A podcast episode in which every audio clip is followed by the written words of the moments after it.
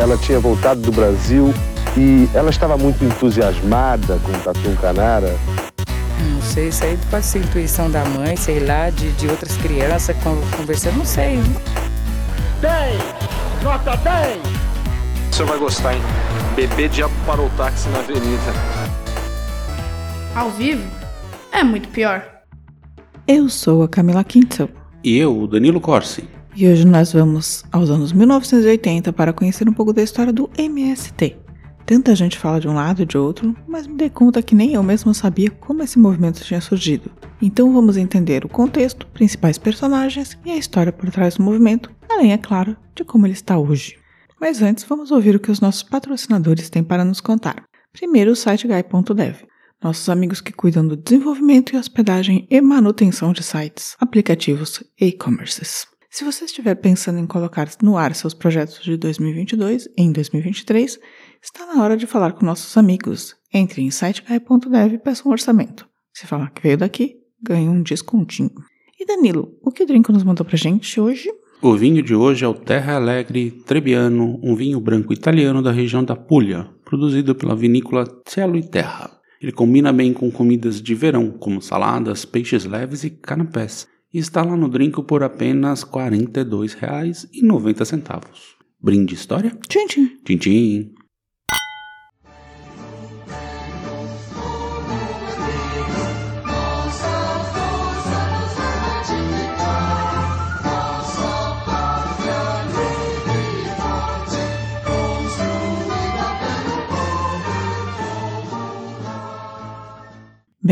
Movimento dos trabalhadores rurais sem terra surgiu no meu grande Paraná, na cidade de Cascavel, extremo oeste do estado, em 1984.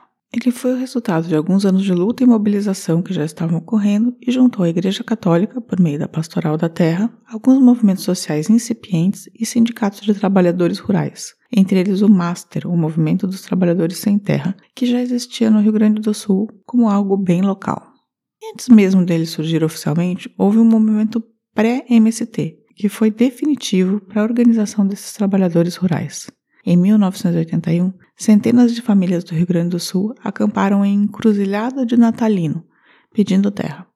Eles foram cercados pelo exército, comandado pelo coronel Curió, que o Danilo conhece muito bem, né? Sim, ouça o nosso episódio de Serra Pelada. O famoso torturador da ditadura, muitas vezes homenageado pelo presidente em decomposição. Esses trabalhadores resistiram por 208 dias a um cerco do exército, sendo que o impasse só acabou depois que a Igreja Católica usou seu dinheiro para comprar terras perto dali e assentar as famílias.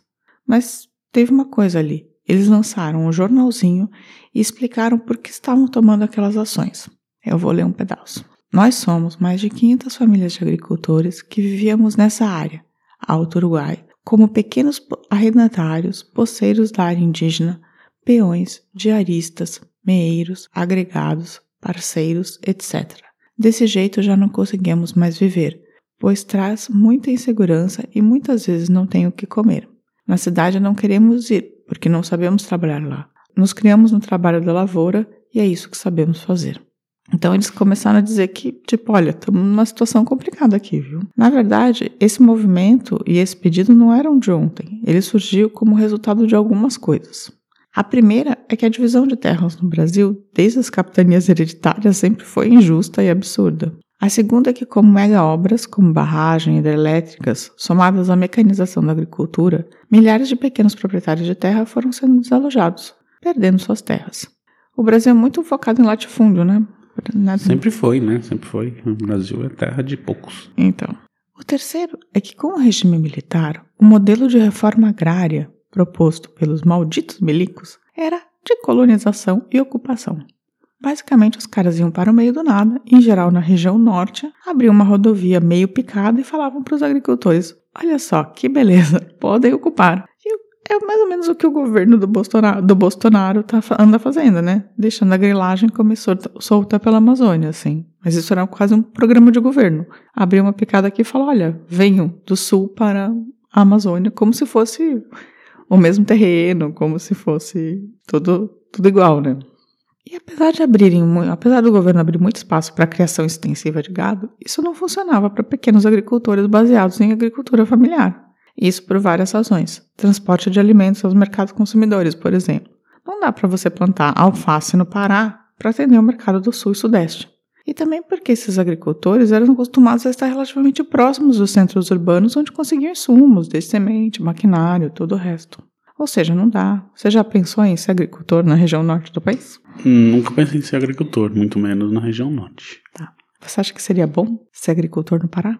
Talvez, não tenho. Você não tem como, como afirmar. Enfim, os agricultores, em especial do Rio Grande do Sul, em especial os filhos e netos de italianos que vieram com a imigração para o Sul, começaram a argumentar que, em vez de mandar uma quantidade absurda de gente do Sul para o Norte, seria melhor simplesmente desapropriar as terras improdutivas em suas próprias regiões e dar uma destinação para a reforma agrária. E aí começaram as ocupações. Isso porque, assim, o modelo de agricultura familiar é muito comum aqui na Europa, então essas pessoas estavam meio acostumadas a, a esses modelos de pequenas propriedades, né? Produtores. Bem, e praticamente o movimento funciona assim. Os sem terra percebem que existe uma terra improdutiva, criam um assentamento, chamando a atenção do governo para ela. Então, depois de um tempo, o governo desapropria aquela terra, pagando uma indenização para o proprietário e começa um assentamento de reforma agrária ali, dividindo aquela área grande em lotes pequenos para os agricultores que vão produzir em um esquema de cooperativa.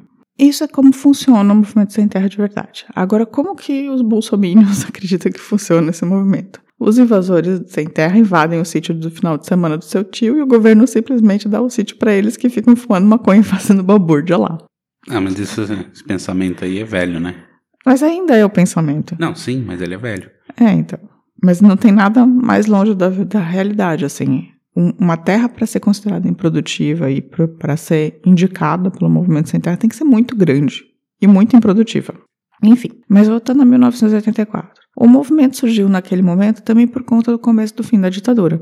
Com a demo- redemocratização, a possibilidade de movimentos como esse ter surgiram se tornou mais realista sem a truculência tão grande do Estado, como a gente viu no caso do Coronel Curió lá batendo nas pessoas durante 200 dias, né? Enquanto isso, as pessoas ficam nos quartéis, né? Ninguém bate neles. Ninguém bate nele. Bem, o lema principal do Movimento Sem Terra é terra para quem nela trabalha. E as lutas são lutar por terra, lutar pela reforma agrária e lutar por mudanças sociais no país. Ah, vale dizer que também o MCT também foi uma forma de organizar os agricultores que antes estavam sozinhos e eram muitas vezes assassinados por grandes produtores de terra ao tentar ocupar terras improdutivas. Tanto o MCT começou a incomodar o movimento que no momento que ele surgiu, em 1984, surgiu também a UDR, a União Democrática Ruralista, presidida então pelo atual governador Caiado para lutar contra o movimento sem terra. A UDR surgiu só para lutar contra o movimento sem terra. Um caiado nessa época também ele saiu pra presidente em 89 com esse discursinho da UDR. Sim. E a UDR, desde 1984, desde o surgimento, com o Caiado muito como porta-voz, começou a falar que, na verdade, Sem Terra era uma guerrilha rural, que suas lideranças tinham sido treinadas em Cuba e na Nicarágua para, para fim, começar uma revolução comunista no Brasil. O de sempre, né? Tipo, basicamente, qualquer pessoa que está no movimento social no Brasil é comunista, né? Mas a verdade é que o Estatuto da Terra, que foi criado por João Goulart em 1964 e depois tornado lei na Constituição de 1988, já prevê a função social de que as propriedades devem cumprir. E tanto o MST quanto o MTST do bolo seguem exatamente a ideia do Estatuto que está previsto na Constituição. E eu vou dizer o que está escrito lá. Aproveitamento racional e adequado da terra, utilização adequada dos recursos naturais disponíveis e preservação do meio ambiente, observâncias das disposições que regulam as relações de trabalho, exploração que favoreça o bem-estar dos proprietários e dos trabalhadores. Esse é o artigo 186. No caso de não cumprimento, a Constituição de 1988 prevê um processo de desapropriação mediante indenização para fins de reforma agrária. E esse é o artigo 184. Ou seja, tudo que tá, tudo que os caras estão fazendo tá na Constituição, é, é, é legal, entendeu? Mas é feito de uma maneira a pressionar o governo, né? Que é por, por meio dos acampamentos. Então, na verdade, toda essa retórica contra o movimento, dizendo que sem terra são baderneiros e guerrilheiros, é meio absurda. Eles foram e continuam sendo o lado mais fraco da corda. E isso é provado com o assassinato de 1.722 sem terras desde o começo do movimento, em 1980. Depois você podem ouvir o nosso episódio sobre o massacre de Eldorado de Carajás, que é um caso Sim. desses. Mas assim, 1.722 pessoas morreram. É muita gente de um movimento só. Contando, né? E contando. Mas é muita gente de um movimento só, né? Só de um grupo de Sim. pessoas. 1.700. Mas no, no interiorzão do, do Brasil aí, do Terra de Coronel, é sem lei, né? A lei era do coronel, na verdade. Sim. E antes do movimento ainda era pior, né? Porque tinha o. Quando tinha uma tentativa de invasão de terra, né? Ou de apropriação de terra improdutiva, os caras simplesmente mandavam os capangas lá e já era, né? Agora eles estão mais organizados, pelo menos. Bem, mas também houve um monte de ação do MST que foram condenadas, e até mesmo pelo Lula, que sempre foi um defensor do movimento. Uma delas foi a invasão da fazenda de Fernando Henrique Cardoso e seu sócio Lembro disso. para chamar a atenção para casa, a, para a causa. A adega foi roubada, um trator e o mobiliário da fazenda foram destruídos nessa invasão. E assim, não tem muita justificativa para a invasão dessa fazenda, porque ela era uma fazenda produtiva mesmo, foi só por uma questão de marketing. Foi um ato político, né? É. Outra foi de uma fazenda de papel e celulose da Suzano, por eles considerarem absurda a plantação de eucalipto no sul da Bahia. Muitos detratores chamaram sem terra de madeireiros ilegais, já que eles cortaram essa área reflorestada. Nesse caso da invasão da fazenda da Suzano, é, eu, eu acredito que foi menos uma ação do MST mais uma ação tipo de ambientalismo, né? Porque contra, contra a plantação de eucalipto no sul da Bahia. Enfim. Outras polêmicas aconteceram quando eles invadiram a, a terras consideradas ilegais, pois tinham sido griladas. Aconteceu isso numa invasão em 2009 na fazenda Cutrale, no interior de São Paulo. Basicamente, uma grande produtora de laranjas invadiu e ocupou terras da União. Aí as famílias do movimento invadiram a terra e derrubaram mais de 7 mil laranjeiras, pedindo a desapropriação.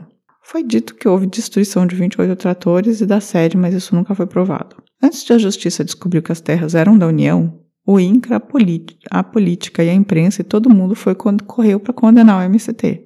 Aí o MST soltou uma nota falando que eles só tinham invadido algo que já tinha sido invadido antes. E que, na verdade, a uma empresa que era responsável por 30% da produção de suco laranja, de laranja do mundo estava invadindo as terras do governo brasileiro para ganhar dinheiro, enquanto as famílias do MST não tinham absolutamente nada. Xalau, né? O que, que você acha disso, Dani? Eu acho que se puxar a capivara de muitas dessas empresas grandes aí, muita coisa vai aparecer. É, então, porque, mas foi absurdo, porque a- a- o governo foi todo defender a Cotralha, assim, tipo, em primeira mão, sabe? Ah, Nossa, normal, né? invasor- MST, né? invasores baderneiros. Aí quando foram olhar, a Cotralha era tipo a primeira invasora do lugar, a terra era da União. Eles nunca tinham tido o menor direito de estar lá, assim, muito absurdo. Enfim. A questão é que, no final das contas, o MST busca uma reforma agrária estrutural, que repense o modelo de divisão de terras no Brasil, focado em monocultura e na- em latifúndios. Já os críticos dizem que o modelo que o MST defende de pequenas propriedades familiares é velho e não faz mais sentido nesse mundo de grande produção agrícola. O MST, por outro lado, tem se juntado aos ambientalistas, produzindo comida orgânica e a partir do modelo agroflorestal, que não desmata para produzir e seria uma das grandes soluções para combater o aquecimento global. Complicado, né? E hoje a MST e suas cooperativas já são o maior produtor de arroz orgânico do Brasil, ou seja, efetivamente produzem e produzem muito. Aí agora eu vou falar rapidamente de duas lideranças mais conhecidas do MST para fechar esse episódio. O primeiro deles foi o Zé Rainha, que ficou muito conhecido como a cara do MST na década de 90 até 2007, quando ele se desentendeu com as lideranças e foi afastado, criando um outro movimento. Ele era a cara do movimento durante o governo Lula, e vou te dizer que ele chegou a ser preso por teoricamente estar envolvido na morte de um segurança pistoleiro que ocorreu em uma ocu- ocupação no Espírito Santo. Teve confronto entre os sem-terras e, e os seguranças pistoleiros do local, e houve uma morte. E o problema é que ele foi condenado, mas ele estava no Ceará, como Tasso Gereissati, no mesmo dia. Você acha que foi um ato político o cara ser condenado? Sendo que ele Imagina. estava em outro estado? Ah, imagina, imagina. Eles têm muitas convicções. Muitas. Mas enfim, depois ele foi inocentado, mas ele ainda tem muitos processos por conta das invasões e tal. Zé Rainha foi o primeiro nome mais midiático do movimento no Brasil. Contudo, de uns anos para cá, a cara do movimento, que é bastante horiz- horizontalizado, é o João Pedro Stedley, que é filho de camponeses de Trento que migraram para o Rio Grande do Sul. Stedley é economista formado pela PUC do Rio Grande do Sul e ainda durante a ditadura começou a trabalhar com sindicatos de trabalhadores rurais e com a pastoral da terra e participou do movimento desde o seu surgimento. Hoje, como eu disse, apesar de a organização ser estar mais descentralizada, Stedley ainda é a cara pública do movimento, né? E, e todo mundo sabe que ele é super perseguido também. E é assim, essa história foi a história do MST. O que, que você achou, Dani? Você já conhecia? Por, por alto, assim, não cronológico como você colocou, né? Mas, assim, acho que é um dos movimentos mais importantes do Brasil nos últimos, sei lá, 50 anos. É, eu acho que só o fato deles chamarem atenção para a importância da reforma agrária no Brasil, que é uma, de uma importância absurda, assim, porque tem gente, tem, tipo, Byron Marge, assim, os latifundiários brasileiros, que eles têm uma quantidade de terra equivalente, tipo, a Catalunha, na Espanha, sabe? Tipo, é equivalente a estados europeus, assim, é uma coisa completamente absurda a quantidade de, de terra que está na mão de pouquíssimas pessoas, assim. E como a divisão de terra sempre foi injusta no Brasil, assim, como a gente deveria ter mais terra para todo mundo, afinal de contas é um país imenso com uma população não tão grande, né? Sim, tem espaço para todo mundo ali, né? Não, mas em geral, assim, manteve-se a mesma tradição de ter um dono para tudo. Sim. E você acha que os sem terras têm mesmo que invadir? Demorou. tá invadindo é pouco. Tá bom. E esse foi o fim do episódio. E neste 29 de novembro de 2022, o Movimento dos Trabalhadores Rurais Sem Terra apresenta a Carta ao Povo Brasileiro. Partimos da análise do último período, dos seis anos de golpe e de todas as consequências que afetam o cotidiano da vida do povo brasileiro. E frente a toda a problemática vivenciada pelo povo brasileiro, nós apresentamos na carta as nossas expectativas e os nossos anseios para a agricultura brasileira, dialogando com o campo e com a cidade.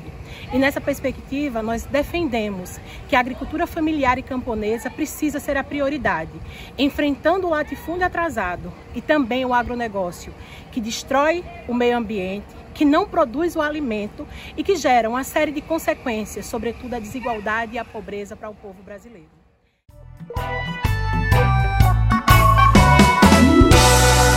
Recadinhos.